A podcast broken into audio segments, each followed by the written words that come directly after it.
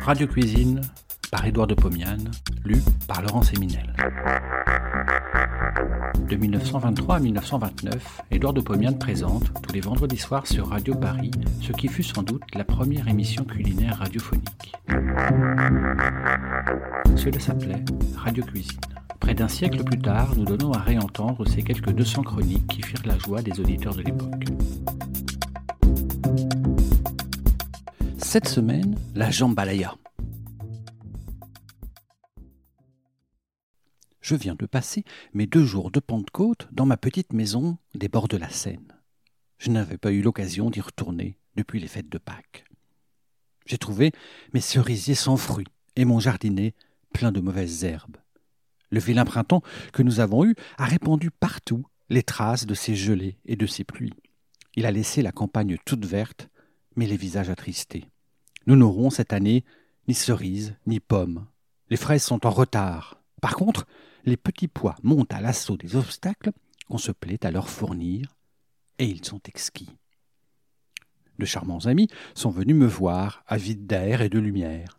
Si le soleil avait été plus clément, je leur aurais confectionné des plâtés de légumes délicats et un clafoutis de cerises. Ne pouvant le faire, j'ai glané dans une boîte où j'accumule au hasard des petits papiers sur lesquels sont griffonnées les recettes de cuisine que je n'ai encore jamais faites et que je tiens d'amis auditeurs et lecteurs que je n'ai jamais vus et qui me manifestent leur sympathie en m'envoyant la formule d'un plat qu'ils aiment. Quand je mange un de ces plats, il me semble que je suis à leur table et je me réjouis d'avoir épars sur le globe terrestre autant d'amis auxquels je dois de la reconnaissance. À mes visiteurs, je fis donc, lundi dernier, un plat dont la recette m'a été envoyée jadis par un pharmacien charmant, président d'une association gastronomique nivernaise, appelée le Club des Vins. Notre manger fut exquis.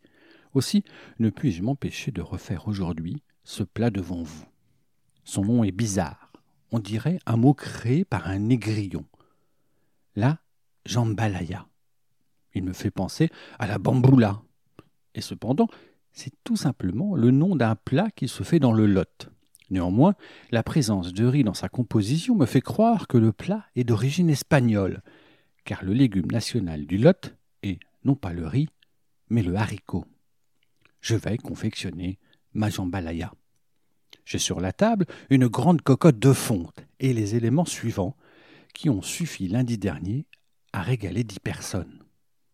Un gros poulet, 750 g d'épaule de veau désossée, 175 g de jambon en tranches, 250 g de petites saucisses de campagne, 8 petites tomates, 4 grosses tomates, 500 g de riz, 80 g de beurre, parfums et épices.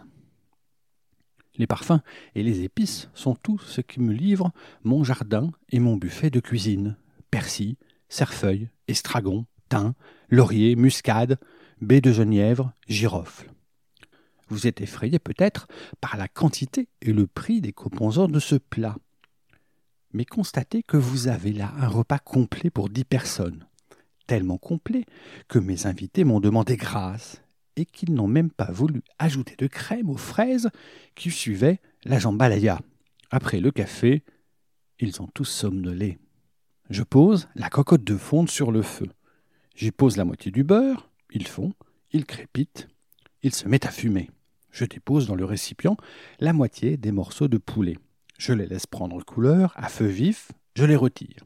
Je fais dorer le reste du poulet après avoir ajouté le reste du beurre. Tout le poulet a pris une belle couleur. Je continue en faisant dorer les morceaux de veau. Je le fais en même temps. C'est fou ce que c'est long. Voilà près d'une demi-heure que je travaille et ma viande est à peine colorée. Dans la cocotte, le beurre est encore abondant, car son volume s'est ajouté à celui de la graisse du poulet que j'avais choisi bien gras. J'y dépose les oignons et je chauffe à feu vif. Ils prennent belle couleur à cajou clair. Je mélange oignons et viande rissolée. Je sale, je poivre, j'ajoute les épices et les herbes hachées finement. Je chauffe un bon quart d'heure en mélangeant la masse de temps en temps.